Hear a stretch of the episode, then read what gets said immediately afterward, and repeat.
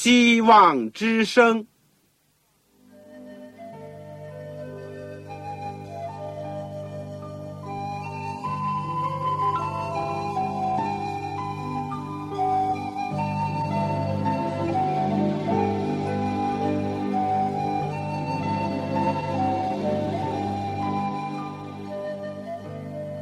各位听众朋友，各位弟兄姐妹，欢迎您收听信徒培训这个节目。教会的兴旺，不单表现为人数众多，更要求教友的素质好。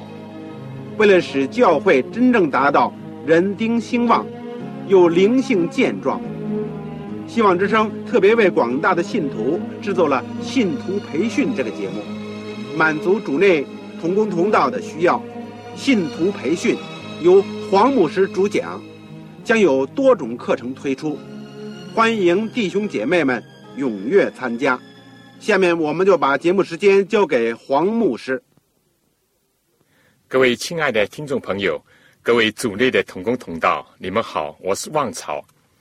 我们谢谢主，今天有一次机会，能够在空中借着电波一起来到主面前，而且。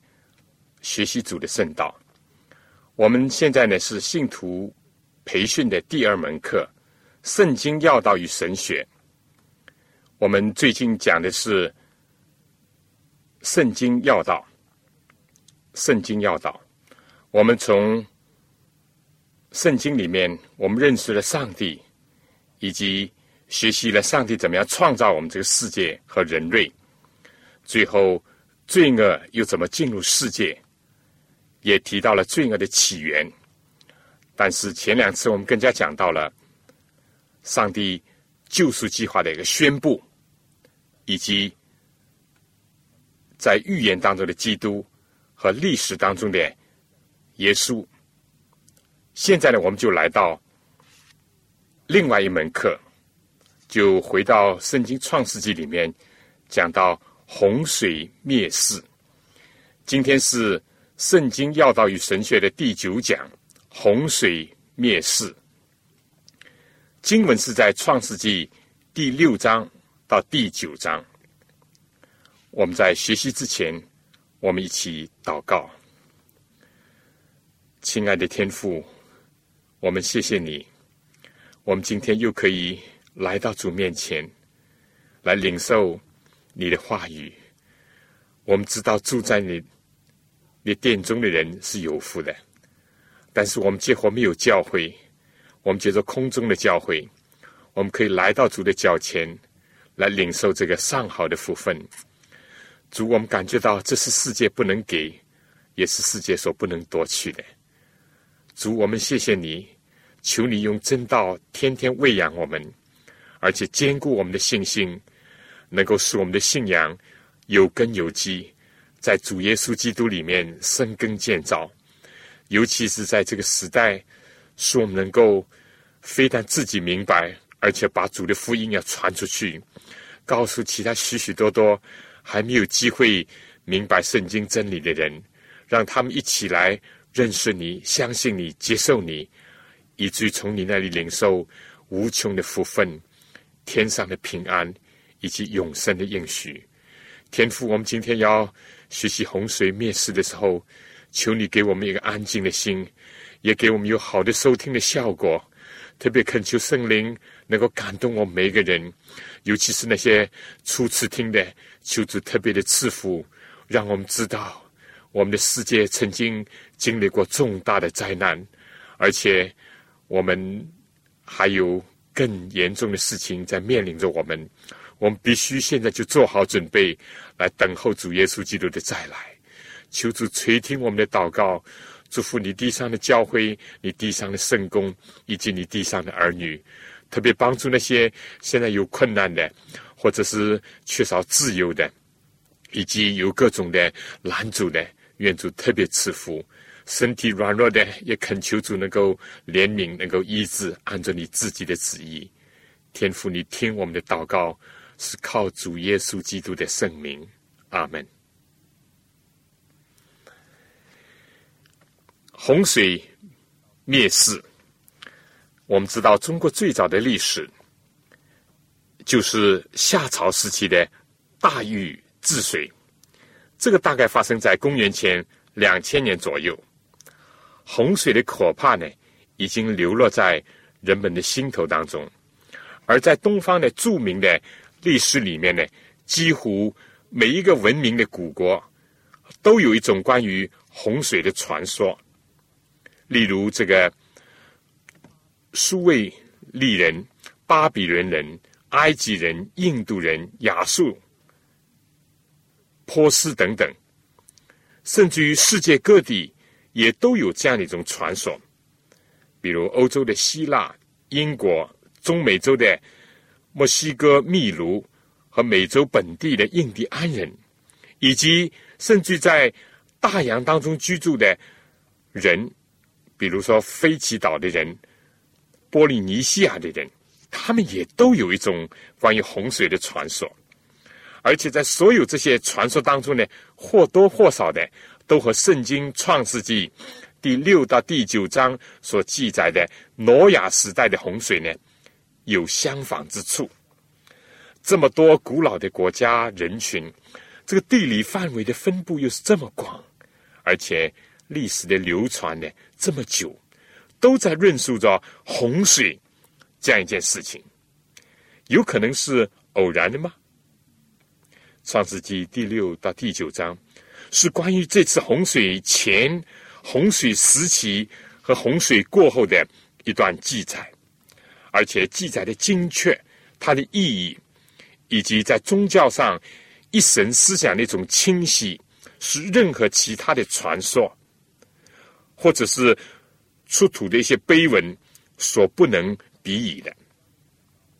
创世纪第六章呢，就讲到造成洪水灭世的原因，以及上帝怎么样吩咐挪亚造方舟。第七章呢？讲到挪亚进入方舟，他带着他的全家和各种的生物一起进去。这是在第七章第一到第九节。然后呢，在第十、十一节呢，就提到了天上降雨四十天，再加上山洪爆发，连最高的山也都被淹没了，而且水势呢一直增长，最后持留有一百五十天之久。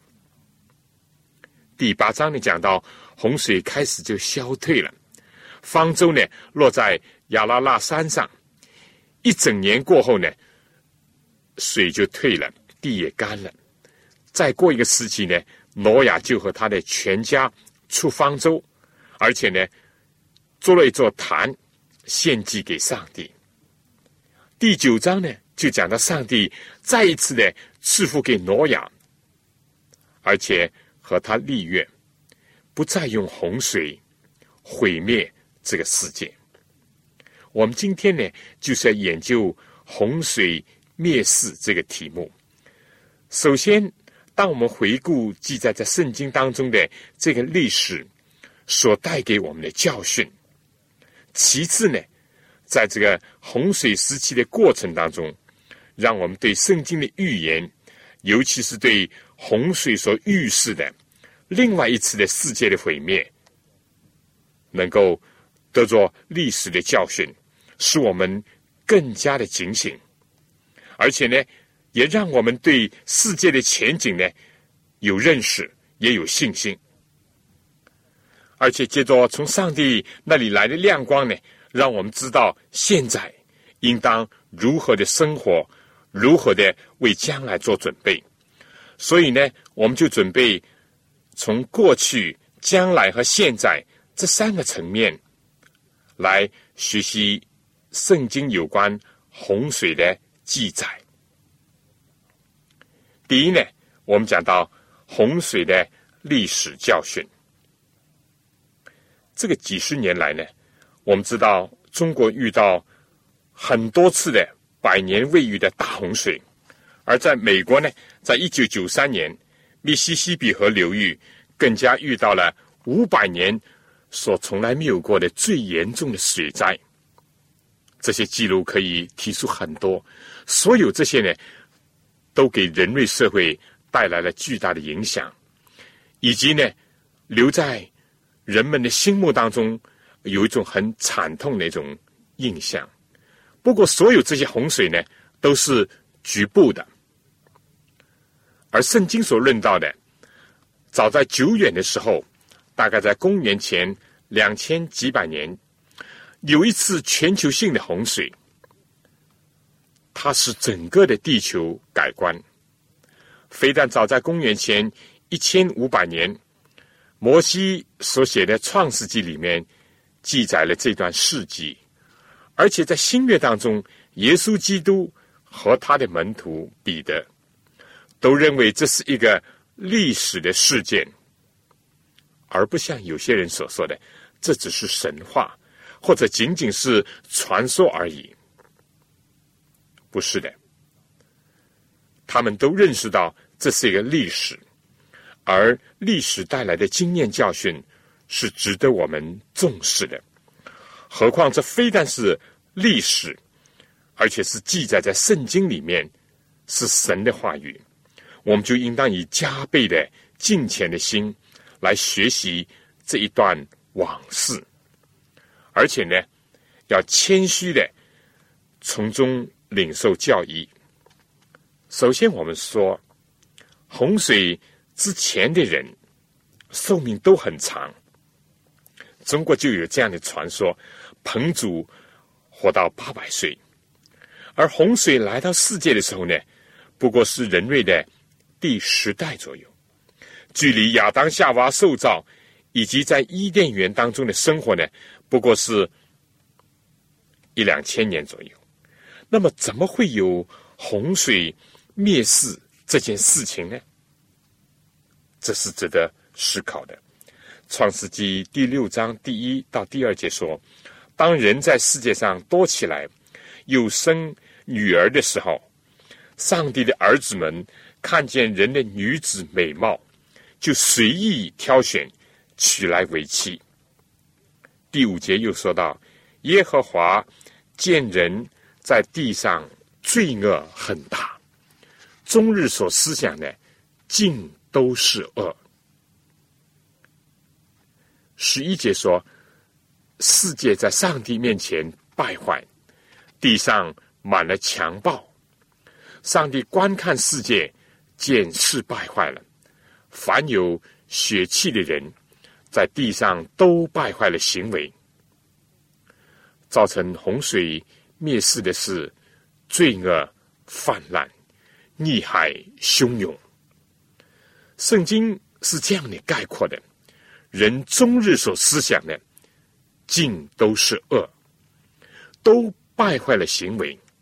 也就是说，从早到晚，从里到外，从言语行为到心思意念，都被罪恶所包围，人就沉溺在。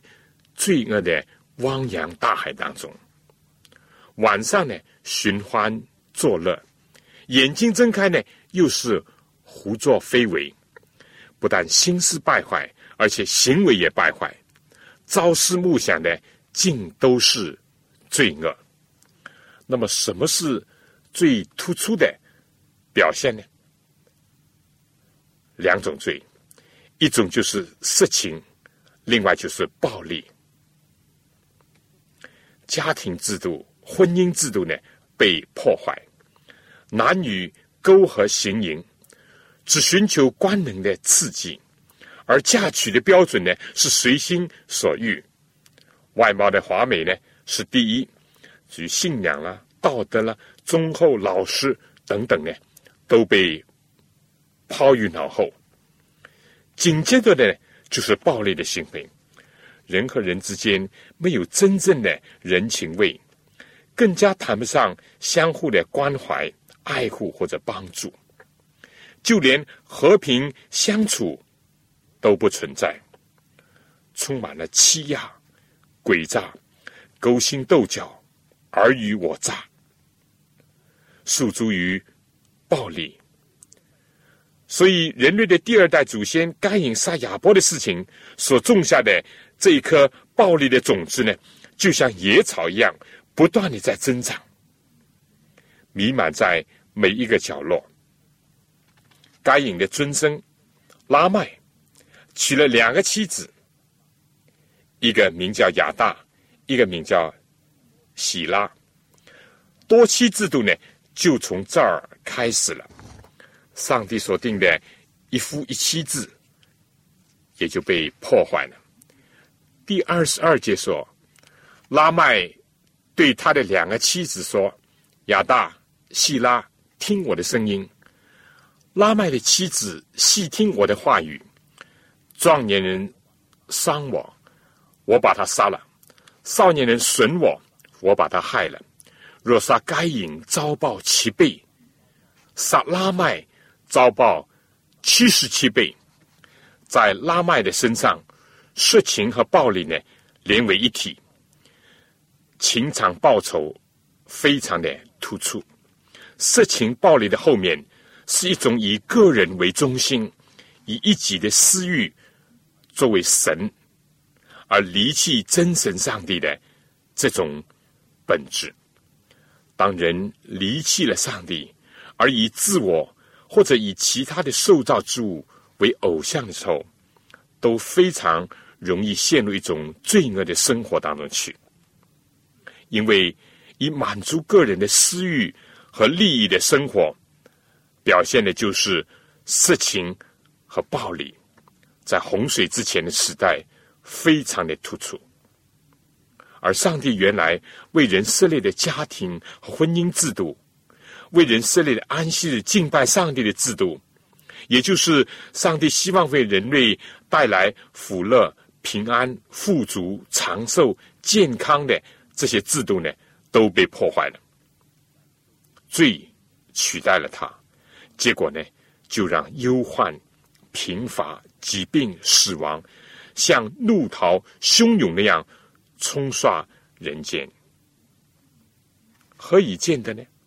就是伤风败俗呢，到处流行。而且一旦这个社会的道德呢，如江河日下的话，结果离弃上帝就是必然的结果。而回过头也可以这样讲：人由于离弃了上帝呢，结果道德就一定会堕落。创世纪第六章第三节说：“耶和华上帝说，人既属乎血气，我的灵就不永远住在他们里面。”如果按照英文圣经的翻译呢，可以这样讲：上帝的灵就不永远与人相争了。圣灵和情欲是彼此为敌的，顺服圣灵就不能顺服情欲，顺服情欲就会抵挡圣灵。当人离弃上帝、不相信、不敬畏上帝的时候，当人目中无神的时候，也必然是目中无人。无疑的，就会以自己为上帝，为。中心，但人呢？因此呢，也就成为罪的奴隶，成为欲望的奴仆。一个作为万物之灵的人，按照上帝形象所造的人，既然属乎血气，任意妄为，抵挡真理，抹杀良心，抗拒圣灵，而造成的结果呢，就是个人、家庭。社会的败坏，所见的呢，只是罪恶到处横行。于是，耶和华上帝就后悔造人在地上，心中忧伤。上帝说：“我要将所造的人和走兽，并昆虫以及空中的飞鸟，都从地上除灭，因为我造他们后悔了。”这里是用人所能领会的字眼，说到上帝后悔、忧伤，正像一个父母看到自己所生的子女在犯罪、在作孽、在走向成人，不听劝诫，父母没有比这个更忧伤、更痛苦、更后悔的。人常常讲：“早知今日，何必当初。”但上帝绝没有后悔的事情。这里呢，只是借用着我们人类的语言，让我们能够体会到上帝的心肠的万一。在这种光景，上帝就要施展他的工作。第六章第三节说：“人既属乎血气，我的灵就不永远住在他里面。然而，他的日子还可到一百二十年。”首先呢，上帝给人再有一段宽容的时间，在洪水毁灭世界之前，还有一段为期不短的一百二十年，作为人可以悔改的时间。其次呢，就是上帝说：“我造人后悔了。”但之后呢，他就紧接着说：“唯有挪亚。”在耶和华眼前蒙恩。第九节说，挪亚是个异人，在当时的世代是个完全人。挪亚与上帝同行，当事人呢背离上帝，但挪亚与上帝同行。当事人犯罪作恶，而挪亚是一个蒙恩的一个异人，在当时代是一个完全人。上帝。在这个时候，就对挪亚说：“凡有血气的人，他的尽头已经来到我面前，因为地上满了他们的强暴，我要把他们和地一并毁灭。你要用戈飞木造一个方舟，分一间一间的造，里外呢抹上松香。戈飞木呢，就是像现在的松柏木那样，它是质地坚实。”相对的讲呢，它是比较轻而耐久的一种木材。古代的腓尼基人都用它来造船，抹上松香呢，就好像现代所用的沥青，是为了防水。而船呢，分作上、中、下三层，长呢大概是一百四十米，就是一百四十公尺；宽呢大概是。二十二公尺，高呢是十四米，十四公尺，可以说它的大小就和今天在太平洋航行的船只那样。而船顶呢有一个透光的地方。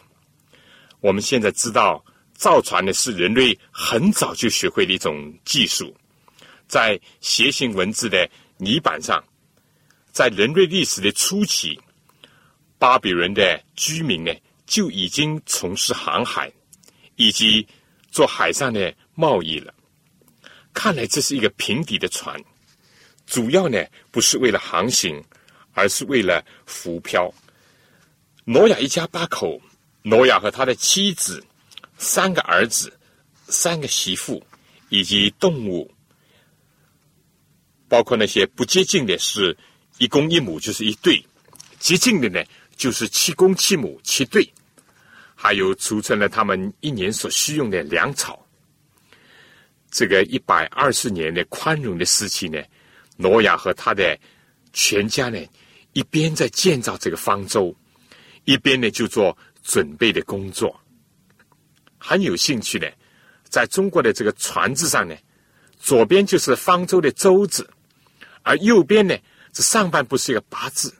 下面的是口字，意思就是说八个人在一个方舟里面，这正好像是在讲述挪亚和他的历史以及所有的经历，而这个字形呢，也是历史久远的。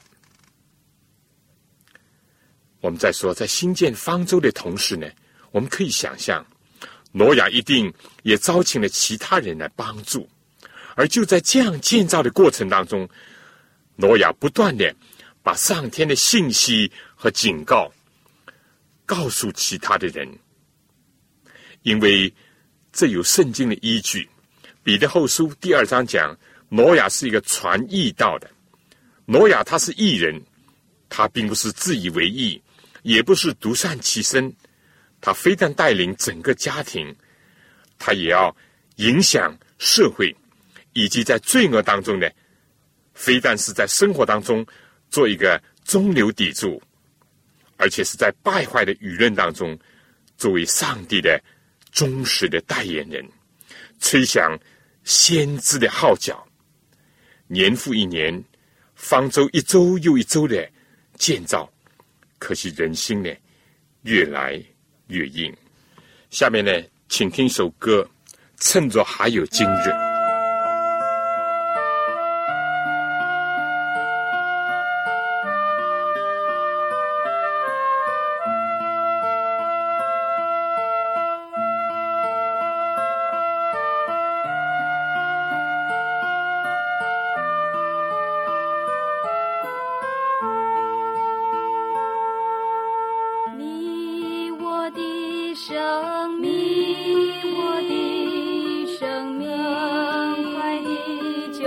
就过去你我的生命我的生命快递就消失就消失。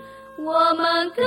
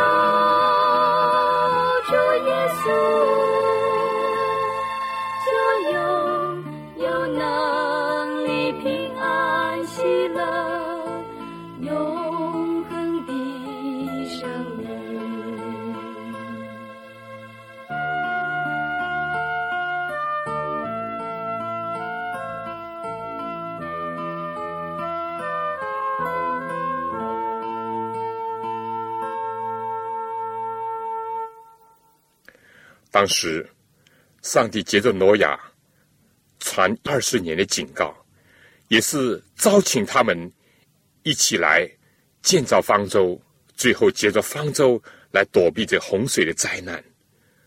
但是人就是不断的抗拒，不断的讥笑，藐视上帝的慈爱，也不顾上帝的公义的作为。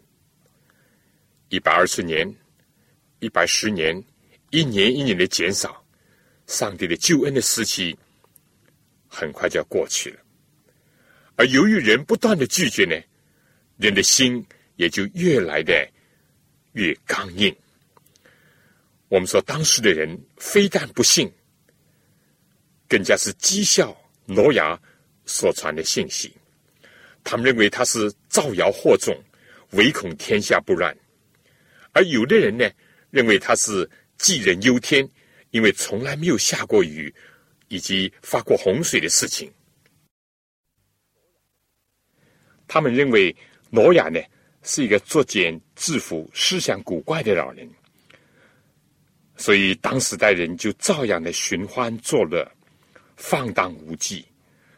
当许多的动物都预感到大灾难要临近的时候，而且都神秘的、逐渐的进入方舟，但相反，作为万物之灵的人，竟比禽兽都不如，良心麻木，而且沉溺在罪恶当中。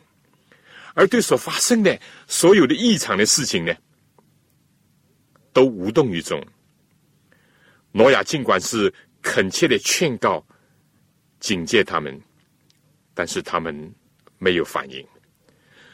上帝吩咐挪亚所做的，挪亚都照样奉行了。挪亚在他六百岁的时候呢，他和他的一家人都进入了方舟。他们的举动呢？更加引起了当事人的讥笑，认为他简直是疯了。他们向着方舟呢扔石头，把土扬起来，尖叫狂笑，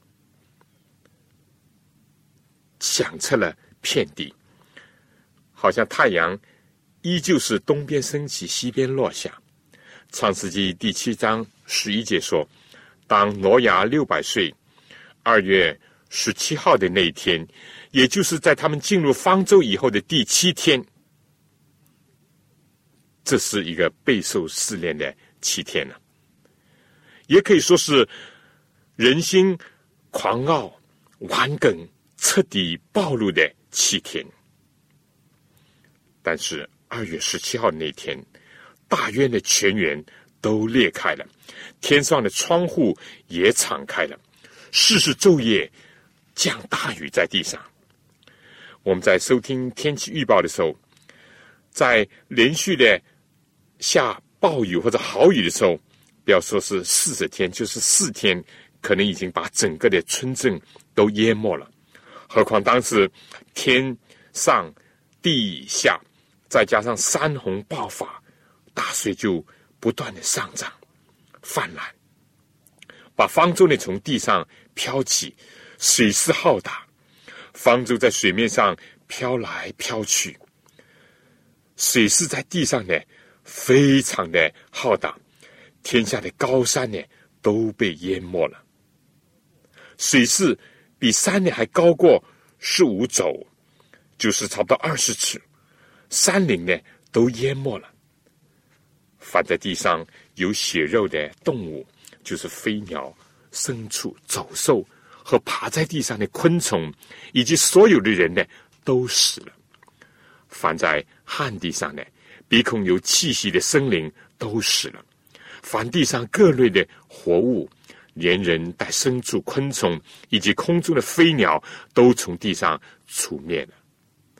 只留下挪亚和那些与他同在方舟里面的水势，非常的。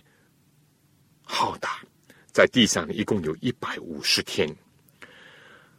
我们看过一幅世界名画，就是讲到世界洪水的时候的情形。当时人呢，怎么样的挣扎着往树上爬，往屋顶上爬，往山顶上爬，而其他的走兽呢，也是一样的做垂死的挣扎，直到最后全部被水淹没，到处。都片满了腐尸，以及被冲散的物件，一度喜笑、狂昂的声音，已经变成了呼救、哀哭的声音。而最后呢，慢慢的、完全的沉寂了。当方舟的门被天使关闭的时候，对当时代的人，也就是救恩的门关闭了。人种的是什么，收的也是什么。人选择灭亡，灭亡就等待他们。而西方呢，有一句谚语说：“上帝使人灭亡，先让他疯狂。”他们是自取灭亡。上帝是公义的上帝，但上帝也是慈爱的上帝。第八章讲到，上帝纪念挪亚。和挪亚方舟里面的一切的走兽牲畜，上帝叫风吹在地上，水势就渐渐的低落，泉源和天上的窗户呢也都闭塞了，天上的大雨止住了，水就渐渐的退去。过了一百五十天，水就消退了，七月十七日，方舟就停在亚拉拉山上。亲爱的朋友，我现在让你闭起眼睛想一想，挪亚和他们的一家在方舟里面的一种光景。我相信，在那个时候，他们觉得唯有上帝是他们的保障。是的，世界上任何的东西都不是我们最终能够依靠的，唯有上帝是我们。千古的宝藏。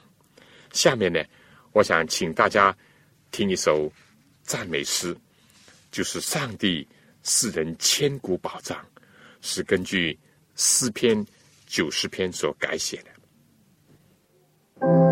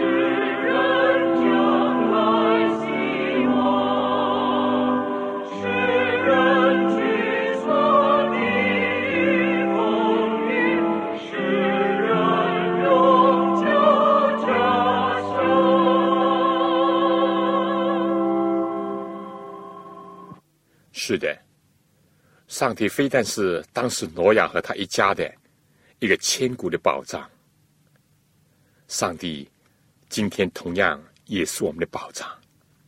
上帝是人千古保障，是人将来希望，是人居所抵御风雨，是人永久家乡。当时到了十月。初一日呢，山顶都已经露出来了。过了四十天呢，挪亚就开了方舟的窗户，先放出一个乌鸦。乌鸦没有回来，因为乌鸦是不洁净的动物，它有尸首可以吃。以后呢，他又放了一个鸽子出去，但是这鸽子呢，就很快的回来了，没有立足之地。又等了七天呢，他又放了一个鸽子出去。鸽子飞回来的时候，它的嘴里呢叼着一个新拧下来的橄榄叶子。诺亚呢就知道地上的水退了。我顺带说一句，就世界的名画家毕加索所画的和平鸽，就是从圣经来的。这里象征着灾难过去，生命又恢复了。希望又来到了。圣经记载，再过了七天呢，挪亚又把鸽子放出去，鸽子呢就不再回来了，说明呢水已经退了，鸽子已经可以在树上栖身了。到挪亚六百零一岁正月初一日，圣经记载地上的水都干了，到二月二十七日，地就都干了。上帝对挪亚说：“你和你的妻子、儿子、儿妇都可以出方舟，在你那里凡有血肉的活物都要带出来。”所以他们在方舟里面呢，有一年多一点的时间。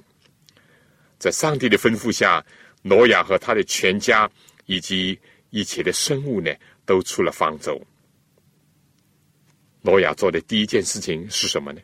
就是为上帝做了一座坛，把各种洁净的牲畜、飞鸟献在坛上，作为燔祭。大灾过后，第一件事就是感恩。挪亚并不是先为自己建造房屋，而是先为上帝做一座坛，亲近上帝。挪亚没有把眼目单单的注视在这个满目荒凉的地球上，而是使他的目光向上。他不是从此就手软，而是立刻就行动。而同样的，既公义又慈爱的上帝呢？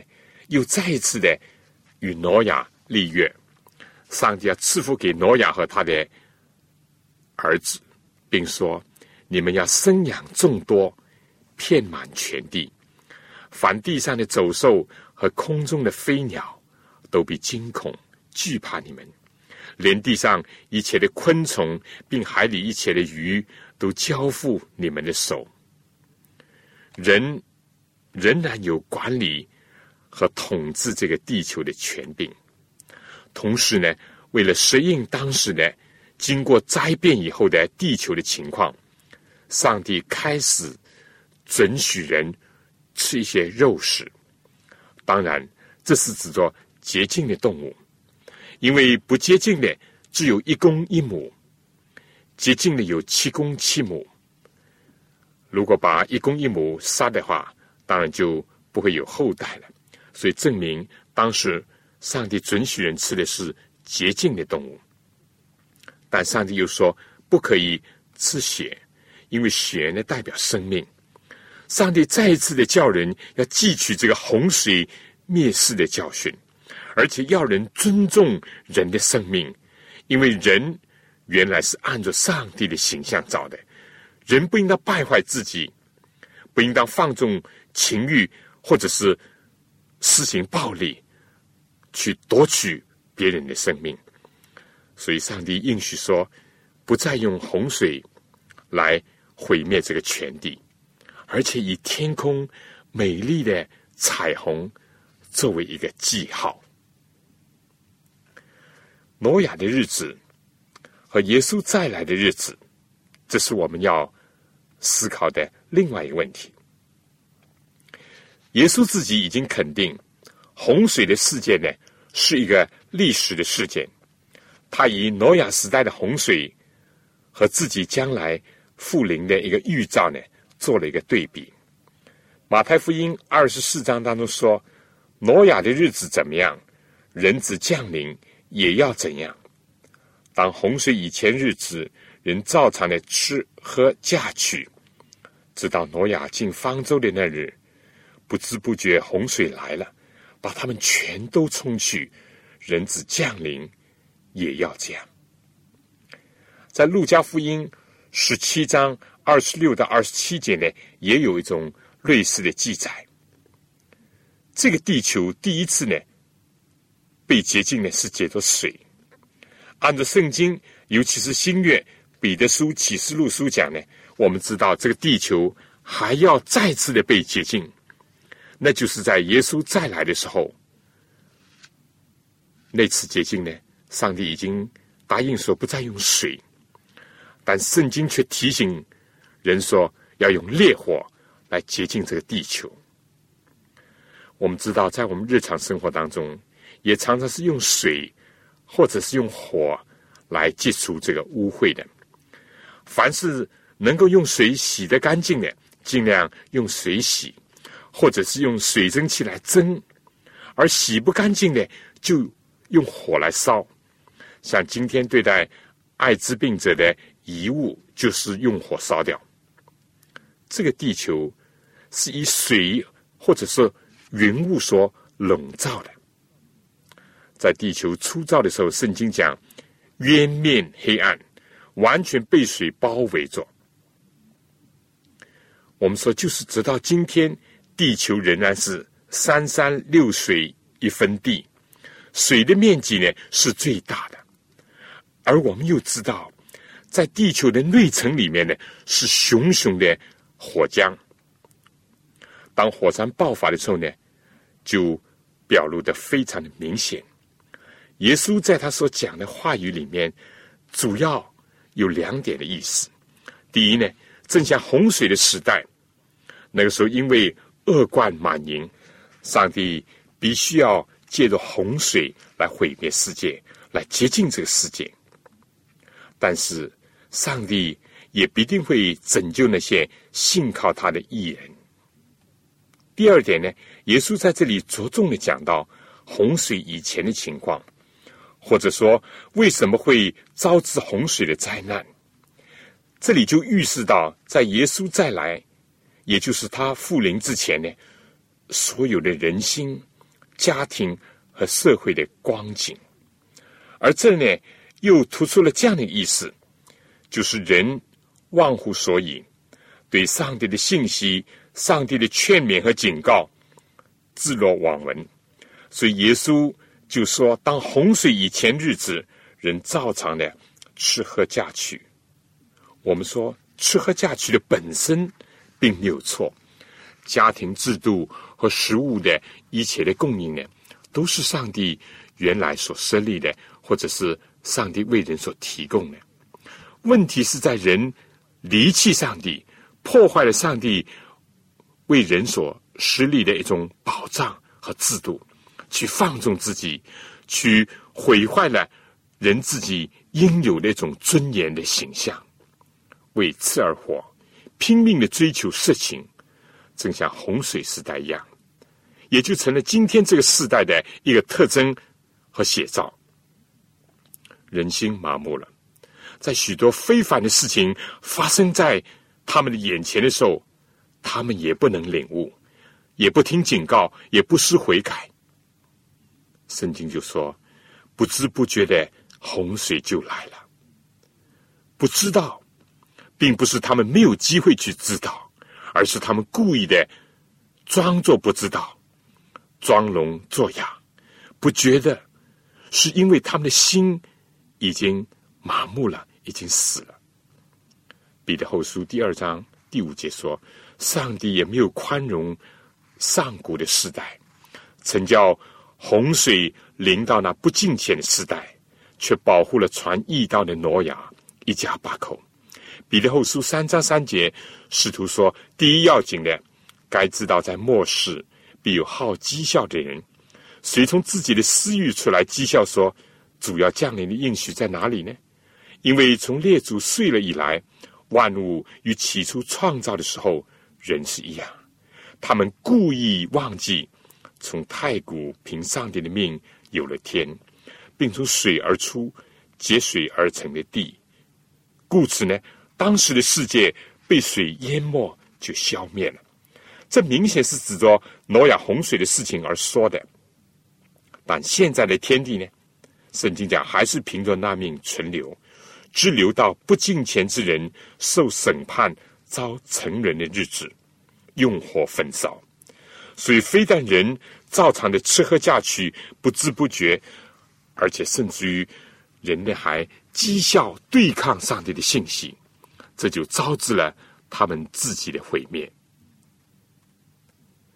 从洪水的事情告诉了我们一些非常严肃的信息。什么呢？第一，上帝用水来洁净挪亚的时代；当耶稣再来的时候呢，他要用火来洁净这个地球。唯有那些在耶稣的生命里面已经被洁净的人。才得以保存。方舟这个字呢，在原文和英文呢用过这样几次，也是非常有意思的。第一呢，就是摩西，当他的父母为了躲避这个埃及王法老的杀害，实在不能再隐藏摩西的时候呢，就把它放在蒲草箱里面。这个箱呢，又抹上了石漆和石油，然后呢，放在河里面，就是放在尼罗河里面。借此呢，摩西就得以生存。最后呢，被埃及的公主从水中拉上来而得救。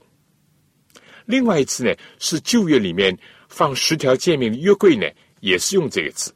而约柜的顶部呢，就是上帝的施恩座。不论是挪亚的方舟，或者是摩西的。蒲草箱，或者是存放十诫的约柜，都是预表着主耶稣基督自己。对恶人呢来讲，就是一个公义的审判；对义人来说呢，就是一个拯救和保护。主耶稣就是人类的避难所，主耶稣基督就是活的律法。我们如果相信洪水是历史上曾经发生的事情，照样，我们更加应该相信。耶稣曾经以洪水来比作他再一次降临前的一个预兆，也一定会实现的。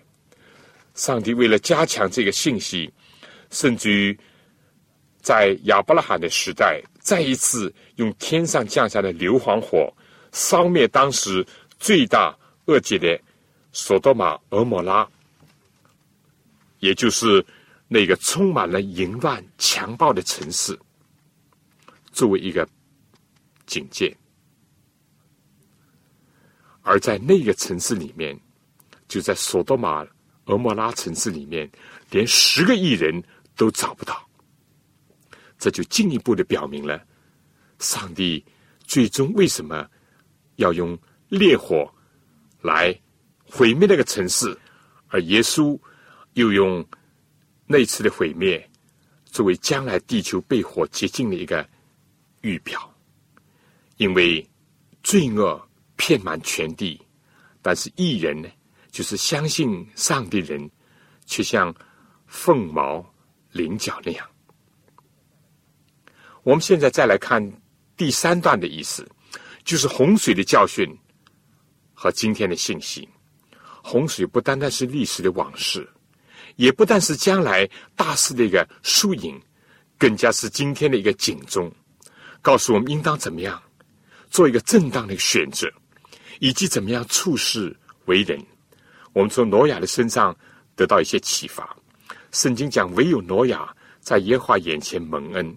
挪亚是个艺人，艺人就是一个有原则的人，一个不胡作非为的人。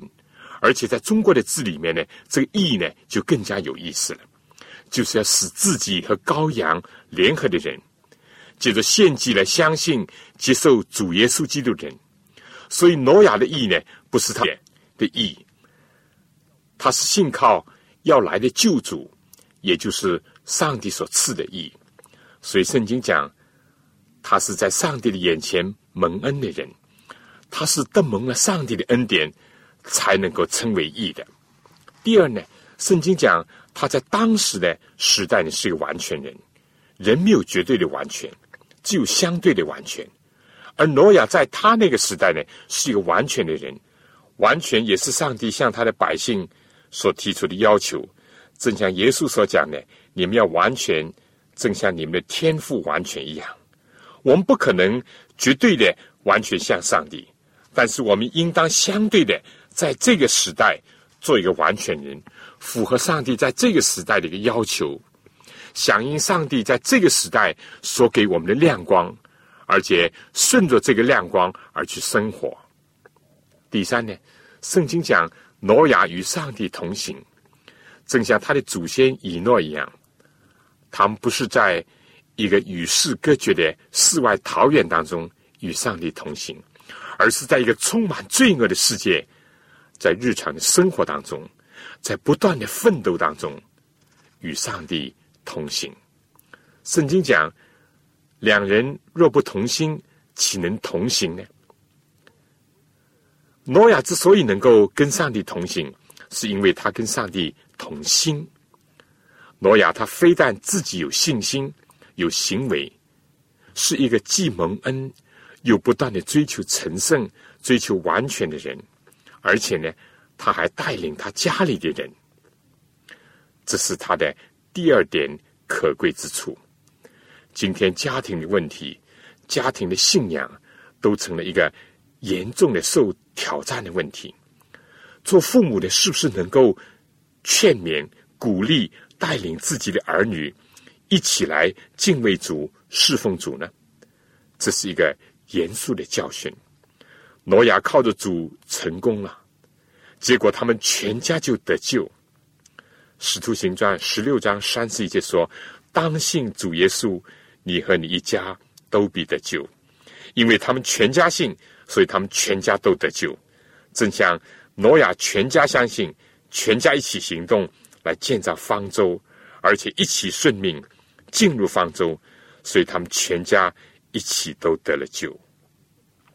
父母不能因自己的意救自己的儿女，儿女也不能因他们的意救他们的父母。得救呢，是个人的事情。但得救呢，也需要彼此的关怀、彼此的帮助。再说呢，诺亚对社会人群呢也充满了关怀，他不断的提醒、警告、劝勉他们。这又是另外一个重要的信息。我们也应当这样做，传扬上帝永远的福音，以及他审判世人的警告，而且用自己的行为、生活、工作来证明自己所传的道。